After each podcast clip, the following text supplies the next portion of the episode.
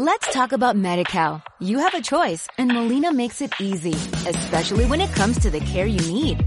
So let's talk about you, about making your life easier, about extra help to manage your health. Let's talk about your needs now and for the future. Nobody knows MediCal better than Molina. It starts with a phone call. Call 866-420-5330 or visit meetmolinaca.com. Let's talk today. Sueños, Decisiones, caminantes, temores, anhelos, riesgos, caminantes, sentimientos, aspiraciones, peligros, distancia, indiferencia, caminantes, viajes, solidaridad, recuerdos, caminantes, Caminantes. vidas que se mueven. un programa de la Asociación Latinoamericana de Educación Radiofónica, ALER. Saludos amigos y amigas que están en sintonía de Caminantes Vidas que se mueven este programa que se realiza semanalmente a través de la red de migración y comunicación de ALER. Mi nombre es Angélica Cárcamo. En los controles nos acompaña Donaldo Barahona y tenemos importante información porque estaremos hablando del tráfico y trata de personas en El Salvador con Irma Girola de Mujer. Hacemos una pequeña pausa y al regresar venimos con la entrevista. La Asociación Latinoamericana de Educación Radiofónica, ALER, fue creada en 1972, cuando 18 radios de la Iglesia Católica deciden asociarse. Estas emisoras venían alfabetizando a distancia, especialmente en el campo.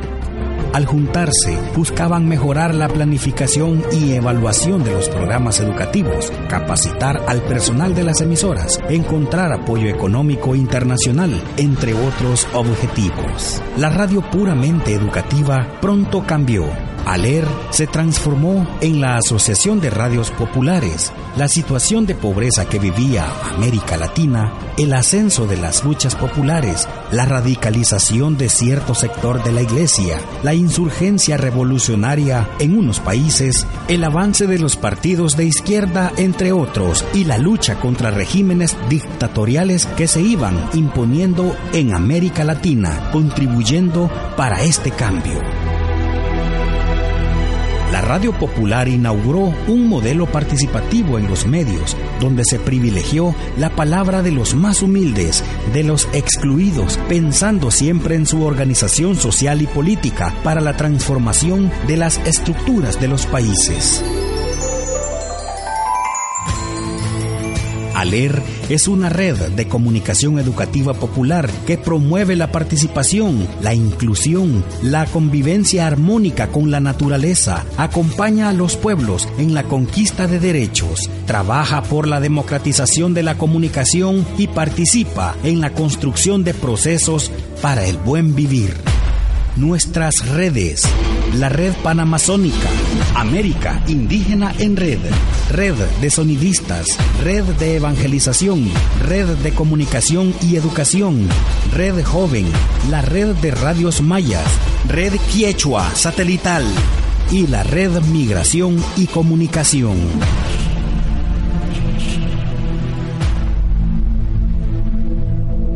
Migrar es nuestro derecho.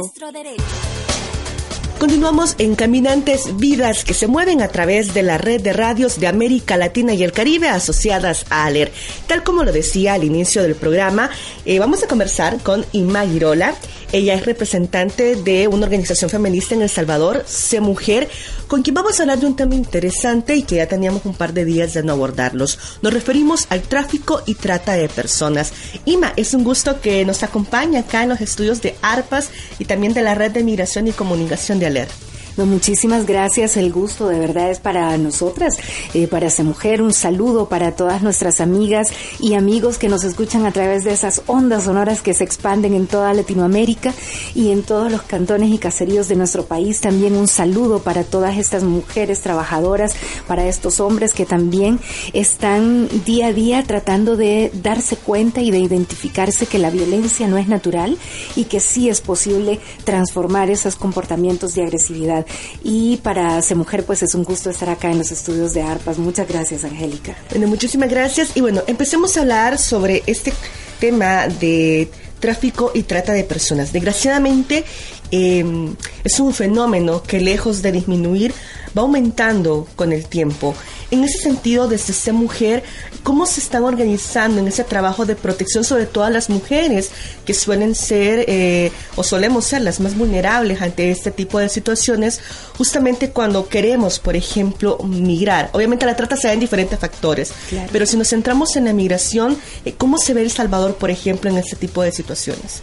Bueno, sin lugar a dudas, El Salvador es uno de los países, y esto ya eh, está más que reconocido desde hace ya algunos años, El Salvador como un país de tránsito, como un país de origen y como un país de destino de la trata de personas eh, con fines de explotación sexual comercial, pero también con fines de explotación laboral. E inclusive también eh, hay algunos indicios que se han dado en relación a la extracción de órganos, a las adopciones fraudulentas también. Y hay que decirlo con claridad y ya nuestra ley especial contra la trata de personas lo deja muy bien establecido, algo que ya lo manejábamos desde años atrás y es el hecho de la trata con fines de utilizar y reclutar a mujeres, niñas, niños y adolescentes para la comisión de delitos, llámese delitos de extorsión, delitos de homicidio u otro tipo de delitos. En este sentido, El Salvador eh, ha dejado de, de, ser visto como un país donde tal vez podría darse una situación así, sino que más bien es un país donde con toda claridad la trata de personas con diferentes modalidades es una realidad cruda, cruenta y la trata de personas que está relacionada con toda la parte migratoria, con los procesos migratorios en nuestro país, es cada vez más elevada, especialmente porque hay una, una creciente eh, ola de movilización, especialmente por razones de violencia y por razones de búsqueda de, de, nuevos horizontes, aun cuando el sueño americano se ha convertido en la pesadilla americana, por decirla de esa manera, eh, sigue siendo una situación de alza en la región y en particular en los tres países pues del Triángulo Norte, El Salvador, Guatemala y Honduras, dadas las condiciones de violencia, de inseguridad, de fragilidad de la institucionalidad estatal también, de la fragilidad de un Estado de Derecho que no termina de eh, poder brindar las condiciones. Y en ese sentido ya la Procuraduría para la Defensa de los Derechos Humanos en El Salvador ha reconocido y tiene una investigación abierta y sistemática también para la protección a las comunidades y a las familias salvadoreñas en materia de movilización y desplazamiento forzado. De hecho, tuvo que abrir ya, y digo tuvo que abrir obligada por las circunstancias mismas, pero en aras de dar un cumplimiento efectivo a su mandato constitucional, abrir una mesa para la visualización del desplazamiento forzado en nuestro país, donde participan diversas organizaciones también eh, en, en, este sentido involucradas con los procesos migratorios y para darle atención a eh, pues las familias que se encuentran totalmente vulneradas en sus derechos. En ese sentido, en la medida en que hay una movilidad del delito y que el delito se va eh, tras, transmutando en algún sentido del delito de tráfico ilegal de personas, que es el que conocemos a través del coyotaje, a través de eh, pagarle a una persona para que nos pase de una frontera a otra, eh, y que muchas veces sean documentos fraudulentos o de una manera irregular, pues entonces, que es el delito de tráfico ilegal de personas, eh, se da mucho ya la situación donde este traficante, este coyote o este pollero, dependiendo del, del, país, eh, se le da el nombre, eh, se convierte en realidad en un tratante y utiliza a las personas además en explotación laboral, en explotación sexual. Y esta es una realidad que eh, El Salvador día a día tiene que enfrentar eh, instituciones como CEMujer, eh, que estamos trabajando por los derechos de las mujeres, niñez y adolescencia, pero también GEMIES, que es el grupo de monitoreo independiente de El Salvador, que tiene un trabajo muy fuerte a nivel de eh, los derechos de las personas trabajadoras migrantes fundamentalmente. Estamos confluyendo en un esfuerzo conjunto junto con Flaxo Costa Rica y el Observatorio Latinoamericano sobre Trata y Tráfico de Personas capítulo El Salvador, del cual Gemías y esa mujer formamos parte, él observa la trata, para el eh, desarrollo de una investigación dentro de un programa regional llamado Infosegura, que es información basada en evidencia, del eh, programa de Naciones Unidas para el Desarrollo del PNUD con fondos de USAID.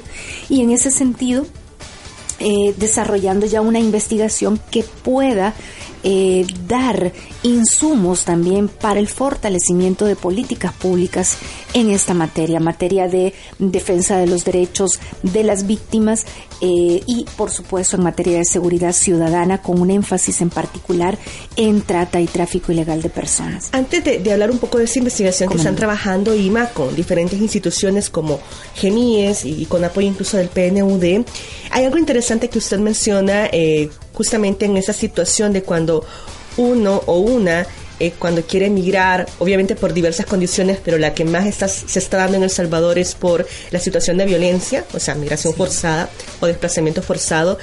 Eh, también hay que empezar a tener cuidado con esos famosos intermediarios conocidos como coyotes en años anteriores, por ejemplo, mucha gente tenía confianza en eh, contratar un coyote porque se le paga mucho dinero para que lo llevase a otro país, eh, porque lo conocían, porque eran familiares. Sin embargo, esas personas ya no tienen esa misma apariencia y están incluso eh, recibiendo presiones por parte del crimen organizado para justamente llevar a estas personas que aunque sean conocidas a no necesariamente a sus lugares de destino, sino otro tipo de, de acción, eh, bueno, de, de trabajos o acciones ilícitas para que las cometan, ¿no? Entonces me parece importante como resaltar ese punto que todavía en el interior, en algunas comunidades, por ejemplo, eh, hay esa resistencia a, todavía no creer que los coyotes sean malos, por ejemplo, aunque parezca ilógico para algunos, pero todavía se sigue dando. Sí, todavía se sigue viendo, aunque menos que antes, como El Salvador, es decir, la, la,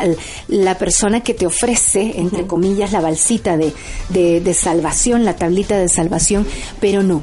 Sin lugar a dudas, ahorita nos están escuchando una gran cantidad de mujeres de varias edades, de hombres de varias edades, en cantones, en caseríos, en comunidades, en barrios, en colonias, en eh, departamentos, en municipios, y el llamado es a no confiarse, ya no seguir creyendo en esta idea que pasar mojado, como le llamábamos antes, porque se pasaba aquel eh, río tremendo, eh, o pasar el desierto, es cosa de, de, de ir al gran sueño americano todos y todas sabemos ya de las graves consecuencias que esto significa. Por supuesto que emigrar es un derecho de todas las personas, movilizarse de un lugar a otro, pero una cosa es la movilización bajo las condiciones de seguridad de manera regular, bajo la protección del Estado, además que debe de ejercer esa protección, y otra es migrar de esta forma que lo único que nos va a traer es, como, como decíamos, eh, pasar del, del comal a las brasas, es decir, pasar de, una situación muy dura, que puede ser la que usted esté viviendo en, en, en, su colonia o en su caserío o en el lugar donde está viviendo, pasar de esa situación dura de inseguridad a otra peor, donde se va a enfrentar al crimen organizado, pero ya personificado en persona, donde se va a enfrentar a los zetas, a cárteles de drogas, a narcotraficantes, a personas absolutamente sin escrúpulos en un país que usted desconoce, en un terreno que nadie le conoce a usted. Entonces estas son circunstancias que nos hacen también hacer un llamado a las autoridades, un llamado para reforzar las acciones también de protección. Y en ese sentido le pedimos a la población que pueda acudir a instituciones eh, del Estado como es la Procuraduría para la Defensa de los Derechos Derechos Humanos también, que tiene este, esta mesa eh, de acompañamiento en cuanto al desplazamiento forzado también y que pueda acudir a las demás instituciones que eh, le podamos brindar asesoría y orientación también. Y eso es muy importante, Ima, porque muchas veces cuando una o una es amenazado, por ejemplo, eh, para que se vaya de su casa, inmediatamente la gente se va por la vía que sea, pero no acude a las instituciones del Estado. ¿Es por desconocimiento o porque hay un nivel de desconfianza? Amarrándolo un poco a la investigación que están haciendo justamente con Gemíes. Pues encontramos que hay situaciones mezcladas. Por un lado, eh, hay una situación es que, ¿qué me van a resolver? ¿Verdad? Es decir, ya les dimos el beneficio de la duda para que resolvieran y no nos resuelven. Me refiero, no nos resuelven en términos de seguridad, en términos de protección, en términos de eh, la, la protección de la integridad familiar.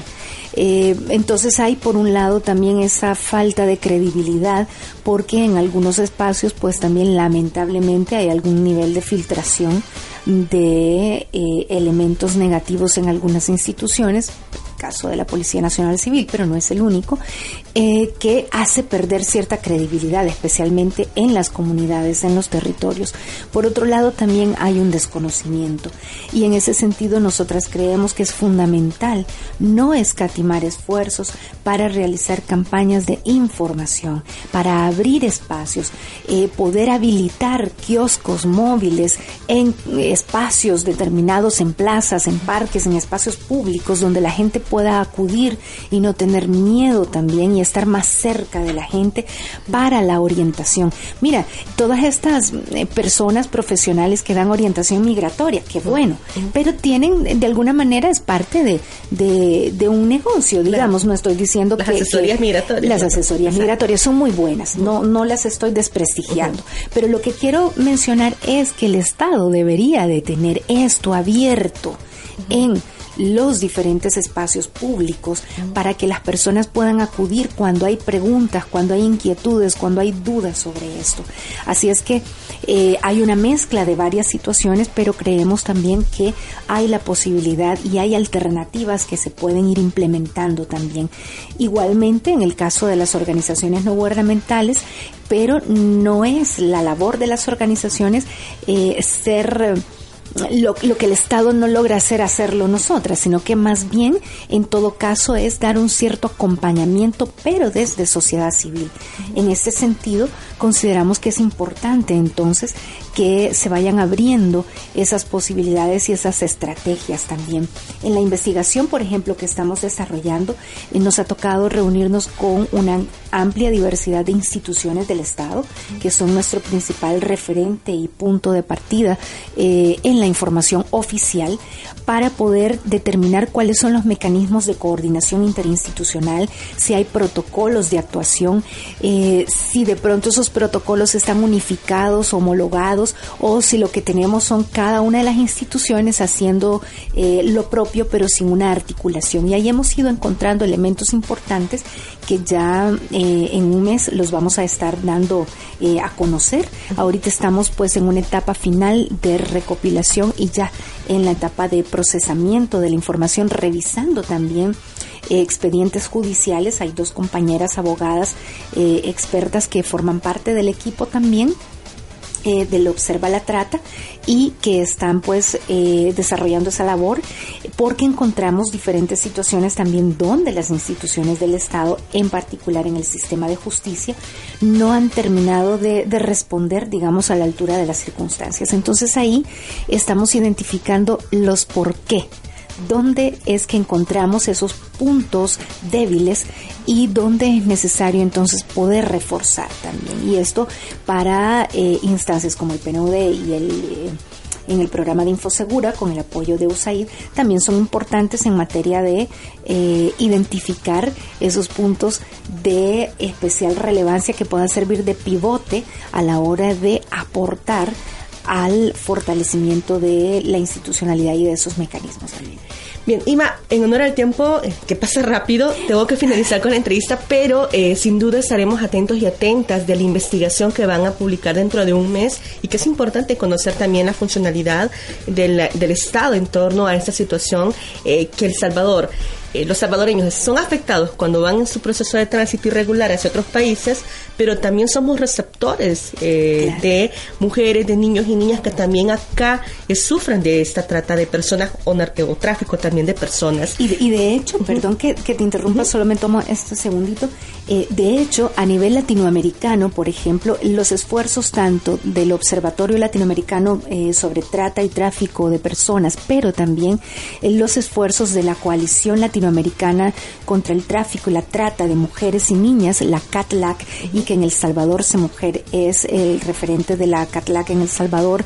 Eh, tenemos una campaña sistemática contra el turismo sexual que estamos impulsando especialmente cuando se dan eventos eh, de naturaleza eh, que no solo deportiva o artística, pero donde sabemos que va a haber una gran movilización de turismo y donde muchísimas veces el turismo sexual es visto como parte del atractivo para generar divisas en los países. Y en ese caso Brasil eh, será pronto, así es, el Mundial de Fútbol. Entonces estamos desarrollando estas acciones ya y a nivel de país tenemos ya eh, diseñada una estrategia de que nos permita ya comenzar a partir del próximo mes. Un trabajo también eh, fortalecido en combinación con el Observa la Trata, la Catlaca y el Observa la Trata, eh, trata perdón, en materia de prevención de la trata de personas, informando a la población también, especialmente a jóvenes, a adolescentes y a mujeres también sobre todas las situaciones que, eh, todas las estrategias de atrapamiento que pueden utilizar los tratantes o los traficantes también y que al final terminan esclavizando a las personas. Exactamente, y sin duda también tenemos que hablar de ese tema. La verdad que hablar de esta trata de personas tiene diferentes enfoques y los tiempos en radio se nos quedan cortos.